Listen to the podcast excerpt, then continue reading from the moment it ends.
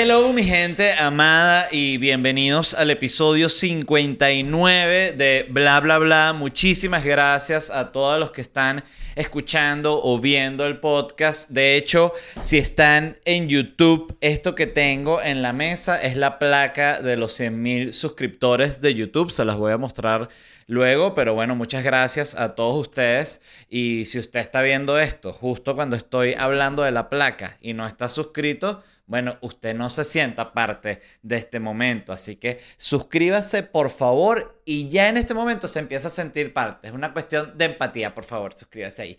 Eh, si están escuchando por Spotify, Apple Podcasts, eh, Google Podcasts o tus nalgas podcast, muchas gracias también. Y como siempre digo, gracias a la gente de Patreon.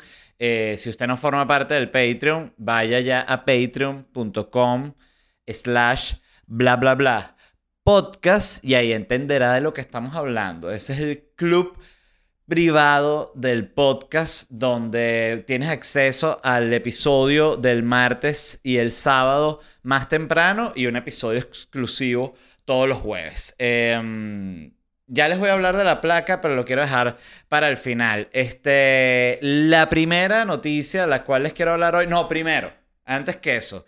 Me presenté en el Miami Improv eh, ayer domingo y quiero decir que fue espectacular. Eh, debo decir que es ese tipo de experiencia que te hace apreciar no solo el oficio, sino como ese tipo de viaje en el cual dices, coño, uno no valora lo que tiene en el momento en el que lo está haciendo, porque cuando estaba de gira y me estaba presentando muchísimo, siento que más bien estaba como que, más, y vamos aquí, aquí, no sé qué, y ese mood, y era como que no, evidentemente no me daba la posibilidad de disfrutar cada show.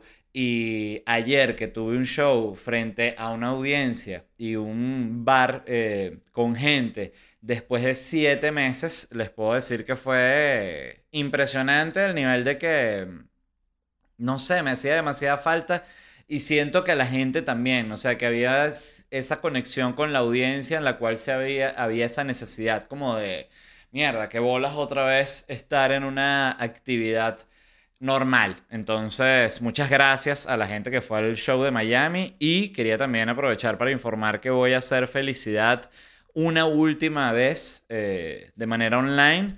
Voy a tener un par de shows en Texas, como ya viste, en Houston y en Dallas. Y tendré algunas presentaciones más, seguramente Orlando, eh, no sé si West Palm Beach, sé que seguro, pero el punto es que a Felicidad le quedan muy pocas presentaciones. Mi intención es matarla lo más pronto posible. Siento que ya cumplió su ciclo y, es impresionante porque ha sido un show en el, en el cual yo elegí ese nombre de manera totalmente simbólica por lo que representaba la palabra felicidad y lo que representa el concepto, sin que yo hablara en el show de eso en específico. Era para mí simbólico el nombre y ya. Y, de verdad que importante ha sido ese show en todos los sentidos. Y lo amo y, bueno, este, ya también deseo llegar al momento de grabar ya el especial definitivo, el último show. Em, entonces, bueno, ya para dejar de hablar de mí y hablar de algo que los entretenga en el aspecto internacional, fíjense, esta noticia estuvo que siento que sonando bastante la semana pasada en redes sociales, la vi en Twitter, la vi en Reddit, pero eh, a la primera como que no le paré y después cuando la leí sí me cagué de la risa. Y es este, esta noticia de que ya existe el primer, o que vamos camino de tener el primer santo millennial, porque está este, este chavo, Carlos, Carlos Acutis que es el adolescente genio de la informática, que podría ser el primer santo millennial. Él ya está beatificado, que yo no estaba tan enterado, o sea, sí sabía que había como unas capas, pero no estaba, no lo sabía exacto.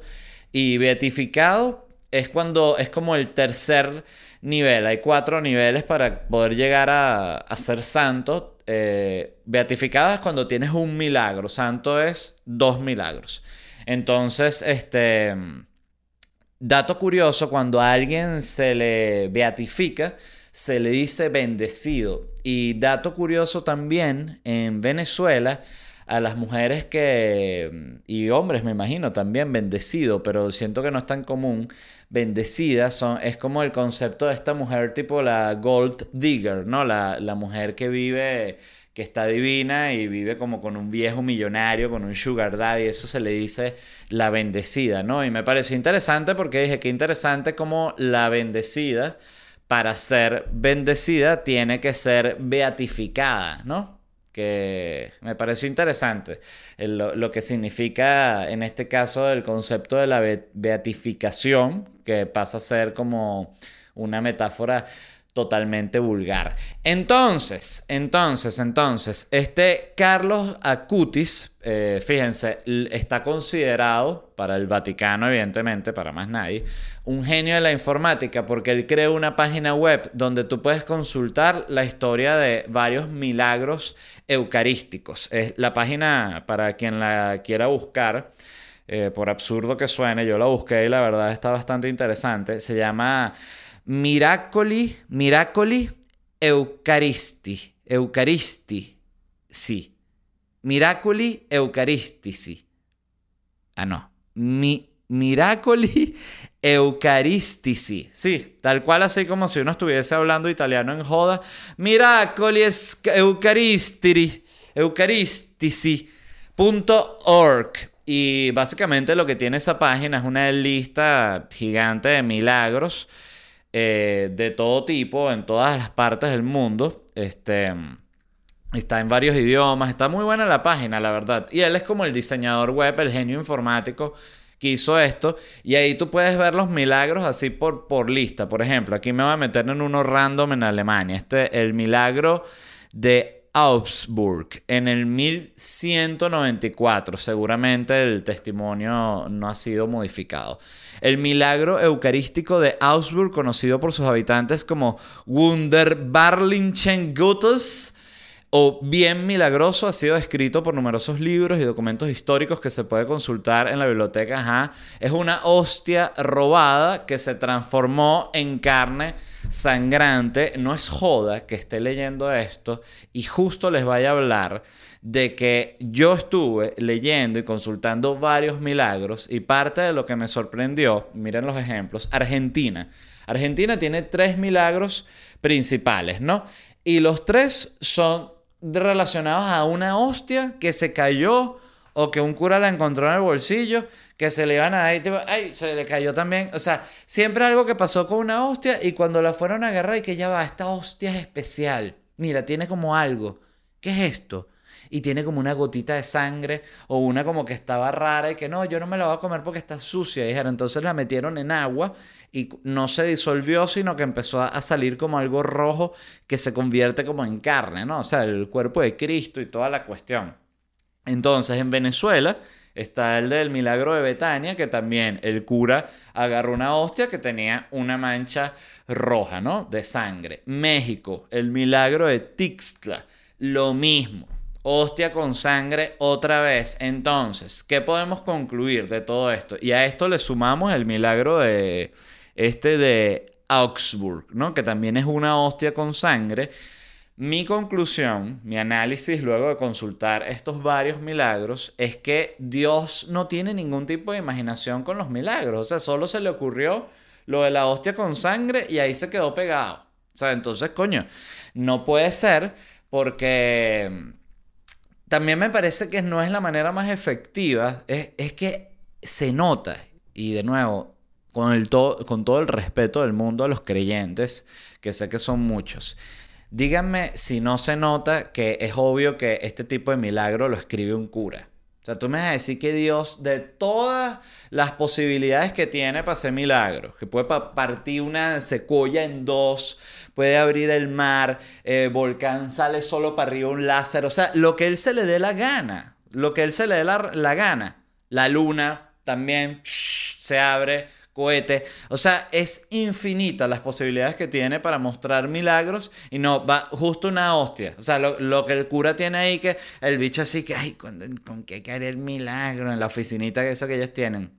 Viendo las hostias así, ay, te me ocurrió una idea, obvio Todo pura hostia. No había más nada. Este. Ah, bueno, sí, justo noté uno que era distinto, que era el de Colombia, el milagro de Tumaco, que en 1906 se dio básicamente un terremoto que generó un tsunami y el tsunami volvió mierda todo y había una, hay una isla que se llama Tumaco, seguro está llena de venezolanas Tumaco también, porque todo, todo, ahorita todo donde tú vayas hay un venezolano, o sea, tú te vas a la estación espacial, ser un venezolano, ¿qué pasó? ¿Quién pide esta arepa? ¿cómo llegaste? Este... Entonces eh, generó este tsunami y esta pequeña isla que está ahí no le pasó nada. Entonces, eso sí me parece un milagro. O sea, de nuevo, no la hostia con sangre. O sea, es obvio que eso no se le ocurre a Dios. Puede ser que Dios está pensando y que, ¿qué hago? A ver, tengo dos posibilidades, básicamente. O curo a esta señora con cáncer o le saco una gota de sangre a esa hostia. Coño, por Dios. Justamente, ¿ves? Valga la redundancia. Este, yo también aquí haciendo de, de abogado del diablo con Dios, eh, siento que la tiene difícil. O sea, vivimos en una época en la que ya nada nos sorprende. Y en todo, y además en cuestión de entretenimiento, o sea, que tenemos Rápido y Furioso, tenemos Star Wars, Jurassic Park, Avengers, o sea, toda una cuestión que es un espectáculo y una guerra y el otro salta y agarra la, el hacha y tira el martillo y todo un pedo increíble, ¿no? Y de repente Dios, y aquí está la hostia con sangre. Ah, guarda para allá quiero ver nada de eso. Y de nuevo, no es por faltar el respeto. Fíjense que yo incluso lo estoy diciendo como una crítica para que se mejore, coño, y, y, se expanda la, sí, la, que, la, idea del, cristianismo pueda llegar más lejos, pero no va a llegar desde 1900, desde 1100, de nuevo, ¿cuándo fue Augsburgo? Augsburg. Esto fue 1194, señores, por favor. 800 años con el mismo milagrito. No. Así no se puede, de verdad. Marketing. Todo esto es marketing. Entonces, volviendo al. al. al, al tipo este. El, al, al Beato. Eh, que, que, era diseñador web, el, el primer Beato, sí es el primer Beato Millennial, eso sí es un hecho, va a ser el primer eh, santo Millennial Ojalá. Entonces, este, este tipo me llama la atención porque, claro, para ser beato, él tenía que hacer un milagro. Y el milagro de él es que curó a un niño brasileño que tenía una enfermedad Hey, it's Kaylee Cuoco for Priceline. Ready to go to your happy place for a happy price? Well, why didn't you say so? Just download the Priceline app right now and save up to 60% on hotels. So, whether it's Cousin Kevin's Kazoo concert in Kansas City, go Kevin, or Becky's Bachelorette Bash in Bermuda, you never have to miss a trip ever again. So, download the Priceline app today. Your savings are waiting. Go to your happy place for a happy price.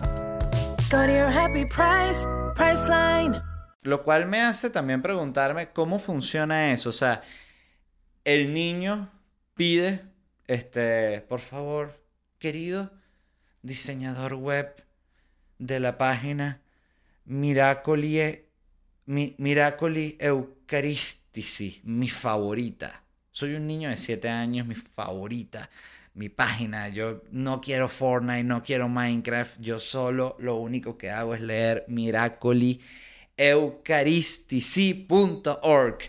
Eh, nada, necesito un milagro. Y el tipo, sí va, eh, te mando el milagro que por mail. Claro, es el santo millennial. Eh, bueno, el punto es que se, se, confirmó que sí había hecho el milagro este diseñador web. Él se murió muy joven, eso sí me dio mucha lástima. Este Carlos, que me he estado burlando, disculpen. Este, ¿cómo es que se llama? Se me fue el nombre. Carlo Acutis. Eh, murió muy joven, de 15 años. Este, entonces ahí sí me dio lástima y por eso digo que ojalá sea santo, porque sea la familia diga, coño, él, mi hijo era un santo. pero bueno, todo el mundo dice, no, no, mi hijo sí es un santo, de, verdad, verdad, mira, este, está firmado por el Papa. Em, estoy volviendo al santo millennial. Este, son cuatro pasos, aquí era que quería ir como más detallado para que te declaren santo, ¿no? El primer nivel es el siervo de Dios. Esto es solo eh, si tú eres como la persona más, más, más religiosa del mundo, que todo el día en la iglesia y la misa iba para acá y ayudaba a la gente y la comunidad y coño, esta persona era la máxima representación del buen prójimo y del buen cristiano y toda esta cuestión. Eh, aquí se puede hacer como una solicitud, que me imagino que debe ser un lobby complicadísimo en el Vaticano, porque imagínate, este, si, si, si un gobierno tiene burocracia, imagínate la que debe tener el Vaticano. Entonces, si se presentan todas las pruebas de que tú eres la persona más religiosa del mundo, el Vaticano te puede dar el título de siervo de Dios, que es el primer nivel. O sea, esto es como la cinta blanca en el karate, el siervo de Dios. El nivel 2 es el venerable, que es como el siervo de Dios, pero para gente que también escribió. Entonces, como que, no, esta persona no solo, o sea, brother, esta este, este no es, ¿sabes? Este es como el manager mira, este no, el mío no es un siervo de Dios, ¿entiendes? Esto, estamos hablando de una persona que escribió textos sobre toda, la cuestión de usted, Cristo, Dios, todo eso. Entonces, bueno, para la persona que escribió textos, también se le manda al Vaticano, mira, esta persona hizo todo esto y también escribió unos libros buenísimos sobre el cristianismo. Ay, para ver, pero todo de que sí existe. No, sí, sí, todo de que, ah, ok. No, entonces sí va. La aprueban eh, venerable. Ese es el segundo nivel. Ya soy venerable, que es el, la cinta amarilla, ¿no? Del, del Vaticano, de los santos. Tercer nivel, Beato, que es en el que está nuestro querido amigo Carlos Ascusi. Eh, Ascusi era que se llamaba, creo que sí. Y es cuando has hecho un milagro, un milagro.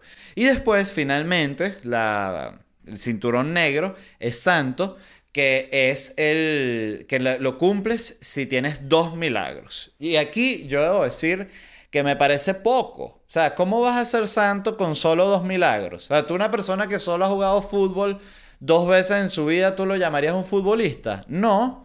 Oye, tienen que subir la barra. Eh, de nuevo, 30 milagros, yo diría. 30, 40 milagros. Oye, que demuestre que es un profesional. Es más, si yo tuviese, o sea, si me ponen a mí de papa, yo lo aumento a 100 milagros. Es como que, mira, aquí en estos tiempos, si tú quieres ser santo, tú tienes que, coño, que está dándole con todo. O sea, porque, ajá, dos, dos milagros. Entonces, ¿cuántos milagros haces tú al año? No, yo hago un milagro cada siete años. No, vale, tú lo que eres un flojo. Entonces, bueno, este, de nuevo, lo digo desde la crítica constructiva. Estuve leyendo también eh, que hay 10.000 santos. 10.000 santos. Me sorprendió mucho porque yo pensaba que eran como 30 santos, o sea, soy un ignorante total. Eh, yo pensaba que sí, bueno, eh, el que habla con los animales, San Agustín, sea, unos más, ¿no? este, San Pedro, toda esta cuestión. Pero no, son 10.000 santos. Entonces me puse a buscar también y hay 2.400 millones de cristianos, porque dije, quiero ver cómo está ese tema, cómo es el per cápita de santos, ¿no? Y hay un santo, o sea, si son 2.400 millones de cristianos, es un santo por cada 240.000 cristianos. O sea, ¿Sí me entiendes? O sea, si tú necesitas un milagro en este momento, eh, no está escuchando el podcast, póngase a rezar ya porque la lista está larga, larga, larga, larga. Así que póngase, póngase, ya, ya, ya. Pues he tenido el café enfriándose. Aquí, ay, hay una gota. Todo el episodio que hay gente que le vuelve loca eso, qué impresionante. Yo lo entiendo porque yo soy igual. Este, mm, ah, bueno, les quería hablar de la placa de YouTube, ¿no? De 100.000 suscriptores que finalmente me llegó. El canal tiene 160.000 suscriptores. Debo confesar que yo pensé que no me la iban a dar y, y bueno, yo dije, bueno, nada, quizás eso hay también como, no es que se la dan a todo el mundo, sino que, no sé, o sea, hay otro tipo de requisitos. Y dije, bueno, X, yo no necesito placa, yo soy así, yo no necesito premios. Pero bueno, de repente me llegó, me fui a meter en YouTube para ver un video y me salió una notificación y que, hey, ya puedes reclamar tu premio a los 100.000 suscriptores y tal. Este, y bueno, eh, demasiado sencillo, pones tu dirección en una, en una página web y me llegó como a la semana, la verdad fue súper rápido. Y bueno, viene en esta caja. La placa eh, viene con una carta que es como que te dice que increíble, este, has, logrado algo muy especial, 100.000 suscriptores, está firmado por la, este, por la CEO de, de YouTube. Eh, bueno, todo esto me imagino que es impreso, no creo que sea una firma de verdad. Ahorita la gente que sí, no votes eso. Eh, y aquí tiene esta tarjetita que dice que quién te empacó tu, tu, tu vaina, tu, tu placa. Esta fue empacada por Rick. O sea, Rick fue el que leyó Live Forever. Y dijo, bueno, seguro es que si una marca es juguete. Y empacó la placa y bueno, aquí está y me da mucha felicidad. Y quería mostrarla, la verdad, porque, bueno, se la debo a muchísimos de ustedes que están viendo esto en este preciso momento o que han visto videos como el stand-up. O sea, me parece que está muy bella. Dice eh, presentado a Led Varela eh, por pasar los 100.000 suscriptores YouTube. Aquí está. Bella placa. No sé si ponerla aquí o quizás la pongo en la sala, pero me encantó. Y me gusta porque es un, es un premio que va relacionado al número, que me gusta que el número no es una cosa subjetiva. Es como que, bueno, que no, yo lo que hago es que yo desempaco, eh, yo hago un boxing de muñecas. Ah, bueno, pero tienes los 100.000 suscriptores. Sí, ah, bueno, aquí está tu placa. No, que yo hago, tengo unos, unos de dinosaurio, yo hago canciones infantiles. Ah, ¿y cuántos suscriptores tienes? Un millón. Ah, bueno, aquí está tu placa de un millón de suscriptores. No, que yo soy el, el, qué sé yo, eh, el analista de cine más arrecho que existe en el mundo. eh, y, ajá, pero ¿y cuántos suscriptores tienes? No, eh, t- eh, 15. Ah, bueno, entonces no te podemos dar la placa todavía. Este, nada, muchísimas gracias, me encantó. eh, y le digo gracias a ustedes que están viendo esto y gracias a YouTube, que me parece un detallazo, debo decir esto, que se tomen la, la preocupación que me imagino que a nivel de inversión es mínimo para ellos de tener esta unidad. De hecho, vi un, un video en YouTube de cómo era el lugar, porque me imaginé que siendo YouTube tan gigante, que ellos tenían como su propia compañía que hace estas placas y efectivamente eh, tienen un equipo y las imprimen todas ahí como con estas vainas láser y todo el tema rechísimo. Eh, búsquenlo. Eh, y bueno, quería aprovechar para hablar justamente de cuáles son los niveles que te puedes ganar en YouTube. Y son el de plata, que es este, que son 100.000 suscriptores. Este es el primero.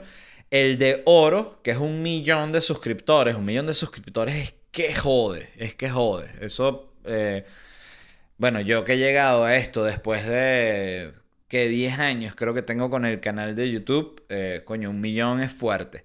Diamante son 10 millones de suscriptores. De nuevo, Dross, eh, nuestro compatriota venezolano radicado en Argentina, tiene 20 millones de suscriptores, que es más que lo que tiene el podcast de Joe Rogan. Entonces eso habla del poder mediático que puede tener alguien. Eh, Diamante, 10 millones de suscriptores. Y está Diamante Rojo, que son 100 millones de suscriptores, que solo dos canales en el mundo tienen más de 100 millones de suscriptores.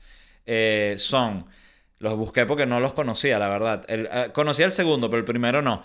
El primero es uno que se llama T-Series, T-Series, que es una disquera de la India. Eh, básicamente montan puras canciones como videoclips con... Yo lo, estuve viendo y la verdad que siento que para uno es como difícil consumir el contenido de esa cultura, pues todo es como que y todo es como con este tema en los hombros así, ¿no? Que es interesante porque todo lo que es de la India y como de más para allá, para ese lado, están siempre con este tema y los latinos somos más como esto, ¿no? Todos los latinos nos, nos gusta esto, eh, allá es más esto, o sea, pero es todo la misma huevonada, si te pones a ver.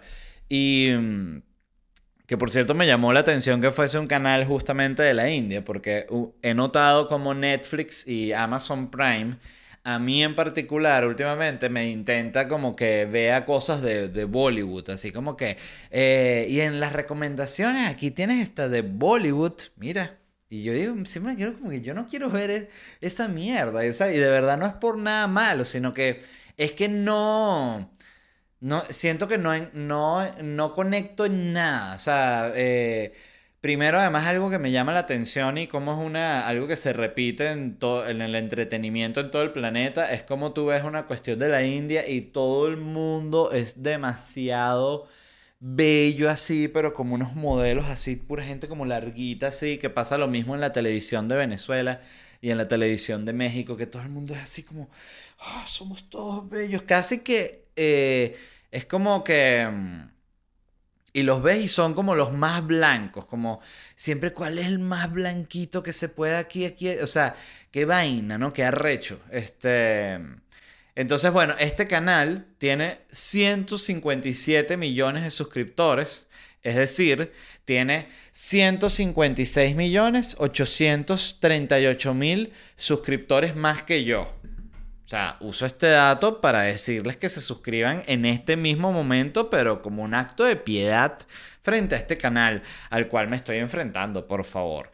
El segundo canal eh, en la lista, o sea, que, está que tiene más suscriptores, es el de PewDiePie. Y tiene 107 millones de suscriptores. Yo nunca, la verdad, estuve viendo este carajo, videos de él y es como un gamer eh, que tuvo como mucha pegada con chamitos, según entiendo, en sus inicios y por ahí creció bestial y bueno, y ahorita simplemente es famosísimo. Cuando pasa, siempre llega ese momento en el que alguien se empieza a hacer como muy famoso y muy grande en su nicho y llega un momento que es tan, tan, tan famoso que es famoso en todos los nichos, ¿no? Eh, ¿Qué les pareció ese análisis del mundo del entretenimiento? El tercero es uno que se llama Cocomelon, que tiene 96 millones de suscriptores y son como básicamente canciones infantiles animadas como para que los, que los niños coman, como que viene la comidita y tiene que comer el pastichito del niñito, o sea, ese tipo de vaina y como animado así, como imagino que para mostrarle a los niños, evidentemente, no me imagino. 96 eh, millones de suscriptores tiene esa vaina. Que lo interesante es que, que tú dices, mierda, qué locura 96 millones de suscriptores, pero cuando tú tienes 96 millones de suscriptores, tú lo que estás arrecho porque quieres llegar a 100. Entonces, si de repente estás trancado un tiempo, coño, este mes se, se, se, movió muy lento, vale, solo metimos 230 mil suscriptores, ¿qué está pasando? Entonces, eh, los números cambian, no. Eh, cada quien vive su lucha. A mí ese tema me parece interesantísimo. Yo recuerdo que la primera cuestión en la que yo empecé como a ganar eh, eh, seguidores fue Twitter. Y, recuerdo el, efecto inmediato que generaba y que era lo que me parece que es como, vamos a decir, justo de la, de la red social o de cualquier plataforma donde tú puedas decir vainas o grabar videos, lo que sea. Que es que... Eh, a mí nadie me conocía, yo era un tuitero y ya, y recuerdo que a puro Twitter, o sea, era chiste y chiste y chiste y le daba y le daba y le daba y ves como tenía, eh, yo recuerdo que eso, que tres retweets, eh, diez retweets, yo decía, mierda, qué bola, estoy viral, estoy viral. Y, pero es un trabajo hormiga muy sabroso y cuando lo has vivido desde abajo, que me pasó a mí particularmente con Twitter, eh, porque, por ejemplo, recuerdo que Instagram, cuando salió, era justo cuando, cuando estaba yo en, en televisión. Entonces fue como que ahí ya la exposición era como mucho más grande, entonces la cuenta de Instagram, digamos que crecía como a un ritmo mucho más... Eh, sí, no, no voy a decir artificial, pero cuando estás en, medio como tan expuesto, la gente va creciendo como sí, eh, es, lo normal, pues como mucho más rápido que si lo creces desde la red social. Como por decirles cualquier músico que sea famoso, ¿sabes? Él no tiene que estar trabajando las redes sociales, sino que simplemente es tan famoso que la gente lo sigue en Instagram y en Instagram solo tiene que poner fotos y ya listo. Entonces, este... Nada, simplemente quería cerrar dándole las gracias una vez más a todos los que se han suscrito, a todos los que ven eh, el contenido que yo hago. Yo estoy de verdad eh, muy contento por esta placa porque yo siento que yo no...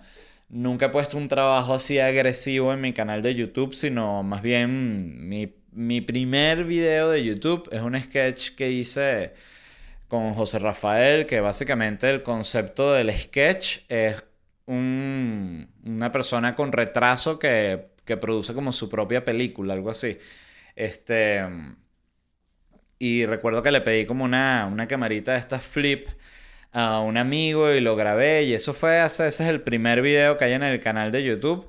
Eh, Luego recuerdo que hice la serie de esta de sketches LED, de la cual hice solo dos episodios. Debo decir que ese proyecto en el momento para mí fue, me consumió mucha energía, porque el tema de la grabación de sketch es que requiere mucha producción. Y como era realmente un programa que se producía con bajos recursos, no, no había como un equipo, más bien la gente que ya estaba haciendo la producción se tenía que encargar de demasiadas cosas y yo que particularmente solo me hubiese, tenido que dedicar a escribir y a ensayar, me tenía que también dedicar que sea a, hacer vestuario y a cuadrar esta vaina y a llamar a esta locación y a hacer como un montón de vainas. Y recuerdo que ese proyecto a mí simplemente llegó un momento que me agotó que yo dije, esta vaina me está me está matando. Capaz soy un flojo y ya, ojo.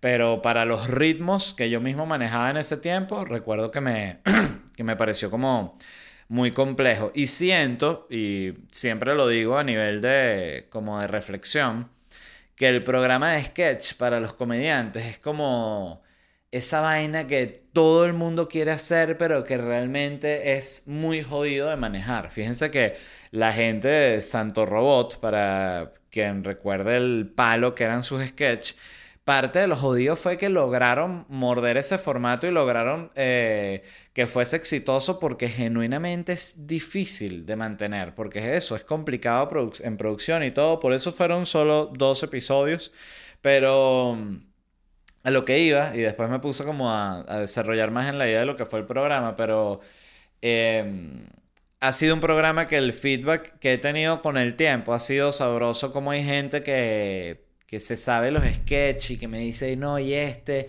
y este que otro que era tal, yo a mí me encanta no sé cuál, eh, y eso es como sabroso porque uno dice, bueno, qué bolas que si hay unos sketches que la gente apreció y que no fue como que desperdicié mi tiempo o algo así haciendo ese programa para que nadie lo apreciara. ¿Saben qué? Es recho porque una de las falacias más grandes que dice la gente en el mundo del entretenimiento es ese no, a mí no me importa lo que diga la gente, yo trabajo solo para mí, vaina. Eso es mojón, porque si todo el mundo está diciendo que lo que tú haces es una mierda y no puedes ni venderlo ni nada, te terminas arruinando, entonces es mentira. Pero es sabroso decir y suena como muy rebelde, pero la verdad es que es mentira. Todo el mundo está siempre pendiente de, cumplir esquemas de otros. Eh, y lo otro que para mí ha sido eh, lo fundamental y el alma del canal han sido los videos de stand-up, que mm, evidentemente el cuento del Ávila que tiene un millón y medio de views, es el video que tiene más del canal, y está el otro, el de el amigo de la universidad, el, el de el chiste de es Cristo, coño de tu madre, que tiene un millón de views. A mí me, eso me alegra enormemente, la verdad. Y sobre todo porque, eso lo sabrán algunos de ustedes, pero ese especial estaba grabado desde que yo me fui de Venezuela. Y y lo arrecho es de, de cómo uno puede ver su trabajo, que yo grabé esa vaina y me enfoqué en otra vaina y eso quedó grabado. Y tuve la grandísima suerte de que mis amigos que lo, grabaron, que son Rodolfo Castillo, que es el editor de este podcast, eh, Rino y Daniel Aldamis, que también aprovecho este momento para darles las gracias. Ellos lo editaron porque se les dio la gana, porque vacilaron, porque yo no estuve pendiente más nunca de esa grabación. Y de repente un día en México, que ellos se mudaron para allá, me dice, mira, nosotros tenemos tu especial de stand-up. Y yo dije, ¿qué especial de stand-up? Y me dice, incorrecto, el del, Ávila y todo eso. Y yo dije, ah, mierda, pero fue como que te digan una vaina absurda. Y, y me lo mostraron editado y yo me quedé, mierda, y fue como conectarme con una cosa, tenía años sin hacer ese show y dije, mierda, qué loco, qué bolas, y que, todas las veces que contesto del Ávila y todo lo que me costó, sobre todo el chiste de, de Cristo Coño tu Madre, que fue un viaje largo poder hacer bien ese chiste, poder entender lo que yo mismo quería hacer. Fue para mí eh, más importante que lo del Ávila, porque lo del Ávila era un cartucho que uno tiene guardado cuando es un, simplemente un, un cuento que tú sabes que es demasiado bueno. eh, y era cuestión de usarlo, que también fue casual que entrara en, en ese especial porque yo lo estaba escribiendo y recuerdo que hablé con el, con el que era mi vecino y le digo y que, mira, este, me dice, ¿cómo vas con el, con el, nuevo show? Y le digo, coño, bien, tengo unos chistes de esto y esto y esto, pero coño, estoy corto, o sea, siento que me falta, estoy corto, necesito escribir más. Y él me dice, ¿por qué no cuentas lo de cuando te perdiste en la montaña? Y yo dije, coño, tú dices, claro, ese cuento es arrechísimo y tal. Y yo, por pura comodidad, dije, bueno, voy a contar esa vaina, porque ese cuento que pueden ser unos buenos 10, 15 minutos. Y, y después de los primeros shows, yo entendí claramente que ese cuento del Ávila era el alma de ese show y él tenía que ser el, el cerrador y que tenía que ser ya el... Sí, que era lo más fuerte que tenía el show. Y ahí fue cuando me puse a trabajar bien en este cuento de Es Cristo coño tu madre, que les, eh, les, les, les recomiendo que lo vean, que está aquí mismo en el canal de YouTube. Que mm, el concepto de la vaina, para los que lo han visto, es que mm, es un chiste. Ah, e- Es interesante porque Chapel hace eso y me dijeron, coño, lo hiciste como Chapel y tal, pero por, por suerte, siento yo, el, yo grabé eso antes que, que, que, lo, verlo, de verlo de Chapel. O sea, realmente Chapel no fue mi inspiración. Yo quería hacer algo que fuese decir algo y que después con eso que se había sembrado, eh, hacer un remate, o sea, traer una vaina que había quedado demasiado olvidado. O sea, básicamente abrir un tema dejarlo abierto y irse por otro lado y que la gente usualmente es arrecho como funciona la mente porque tú, te, tú sabes que un, un tema quedó abierto, pero tú puedes dejar, eso sucede mucho en el stand-up, que tú puedes dejar temas abiertos porque los usas como conexión para saltar otras cosas, ¿no? Pero en este caso lo que quería era dejar ese tema abierto, desarrollar toda otra cosa y después con esa vaina que había dejado abierto, cerrar aquí. Y mentalmente lo veía, sabía lo que quería hacer, pero era difícil y fue jodido lograrlo. Por eso es que yo me siento muy orgulloso de ese chiste porque fue un trabajo de, de, de stand-up de oficio de artesano que fue difícil de lograr y yo tuve que sacrificar muchas audiencias con ese chiste para lograrlo, que también es parte de lo, de lo jodido del trabajo, porque las primeras veces que lo conté, la gente se quedaba y que, ¿cómo? O sea, no, no entendían porque, de nuevo, yo no lograba mover bien la premisa, no, no estaba bien mordido, o sea, era, de, de nuevo, era difícil de trabajar. Pero estoy contentísimo. Y también está ahí el, el stand-up de las personas tatuadas. Que yo soy el tipo de persona que a mí no me gusta ver mis vainas, ¿no? Este, de hecho, tengo problemas cuando llega el momento de la edición porque me, me genera tanta incomodidad verme a mí mismo en video que, que cuando te dicen, mira, ya llegó para que veas el corte de la edición, tú dices, "Oh", o sea, eh, se me revuelve el estómago. Eh, eso le pasa a mucha gente que, que trabaja en esto. Hay otra gente que no, que le encanta, se ven y se ven y se ven. Yo no, yo no puedo, me muero. Entonces, eh, ahí está el de las personas tatuadas, que también es un clip de stand-up de mis favoritos para mí. Eh, es de las pocas vainas que yo veo mías que me dan risa. O sea, que digo, me cago en la risa y ahí sí digo, como que coño, una huevona. Si eres bueno en esa vaina del, del stand-up comedy. Entonces, bueno, una vez más, por no sé ya cuántas veces lo he, en- he dicho en este episodio, gracias a todos los que se han suscrito, gracias a todos los que han, los que han visto mis programas, los que han visto mi stand-up. Eh, lo que yo hago como comediante, lo hago con todo el amor del mundo. eh, y no lo digo tanto siendo honesto en el sentido de darse a la audiencia, ni, ni lo digo en el sentido de ego- egocéntrico de que trabajo para mí. Yo genuinamente me siento afortunado de trabajar en este mundo y genuinamente me siento afortunado de ser un comediante. O sea, en una vida paralela, se los juro, eh, en la que yo no hubiese sido esto, yo estoy seguro de que yo habría querido ser algo así. Este, que es poder vivir en el mundo creativo, básicamente, porque lo arrecho y yo siempre lo, lo he visualizado así, es que la comedia es como la música, o sea, tú puedes trabajar en la música y tú puedes estar en rock, tú puedes estar en salsa, tú puedes hacer música para películas, tú puedes hacer música para comerciales, tú puedes hacer jingles de radio, tú puedes hacer música de ambiente, o sea, es un mundo gigante, igual es la comedia, tú puedes hacer stand-up, tú puedes hacer improvisación, tú puedes actuar en sketch, tú puedes escribir guiones, tú puedes dirigir solo comedia, o sea, es un mundo eh, muy, muy amplio y yo me siento muy orgulloso de ser un comediante y de estar guerreando en, este mundo en el que yo me muevo. Eh, y eso es todo. Gracias una vez más. Gracias a la gente de, Whiplash Agency. Ya para cerrar el programa, revisen su Instagram wplash, Whiplash agencia digital. Si quieren ver su trabajo, visiten ledvarela.com. Ahí en esa página ustedes van a ver que todo lo que está ahí lo hizo Whiplash Agency. ¿Y por qué les hablo de ellos? Porque en este momento es el tipo de agencia que tú necesitas si tú quieres llevar tu negocio del plano físico al plano digital, lo cual es fundamental en los tiempos actuales. Entonces revisen ledvarela.com donde también ya están a la venta las entradas de la última función online de Felicidad Stand Up Comedy que será el 21 de noviembre. Eh, también en dos horarios, eh, horario Europa, 9 pm, 8 pm hora de Madrid y 8 pm hora de Miami.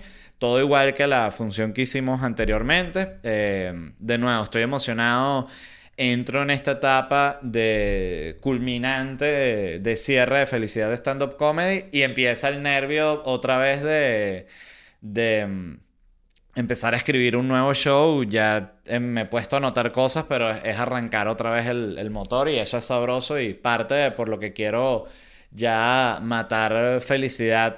Eh, es porque quiero ya obligarme a escribir un nuevo show y, a tratar de arrancar el, año que viene ya con un show totalmente nuevo. Así que bueno, estas son las últimas funciones de felicidad.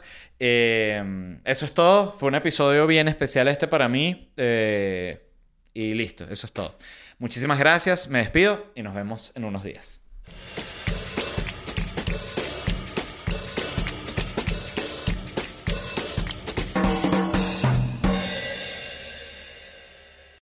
Lucky Land Casino asking people what's the weirdest place you've gotten lucky? Lucky? In line at the deli, I guess? Aha, in my dentist's office. More than once, actually. Do I have to say? Yes, you do. In the car before my kids' PTA meeting. Really? Yes. Excuse me, what's the weirdest place you've gotten lucky? I never win and tell. Well, there you have it. You can get lucky anywhere playing at LuckyLandSlots.com. Play for free right now. Are you feeling lucky? No purchase necessary. Void where prohibited by law. 18 plus. Terms and conditions apply. See website for details.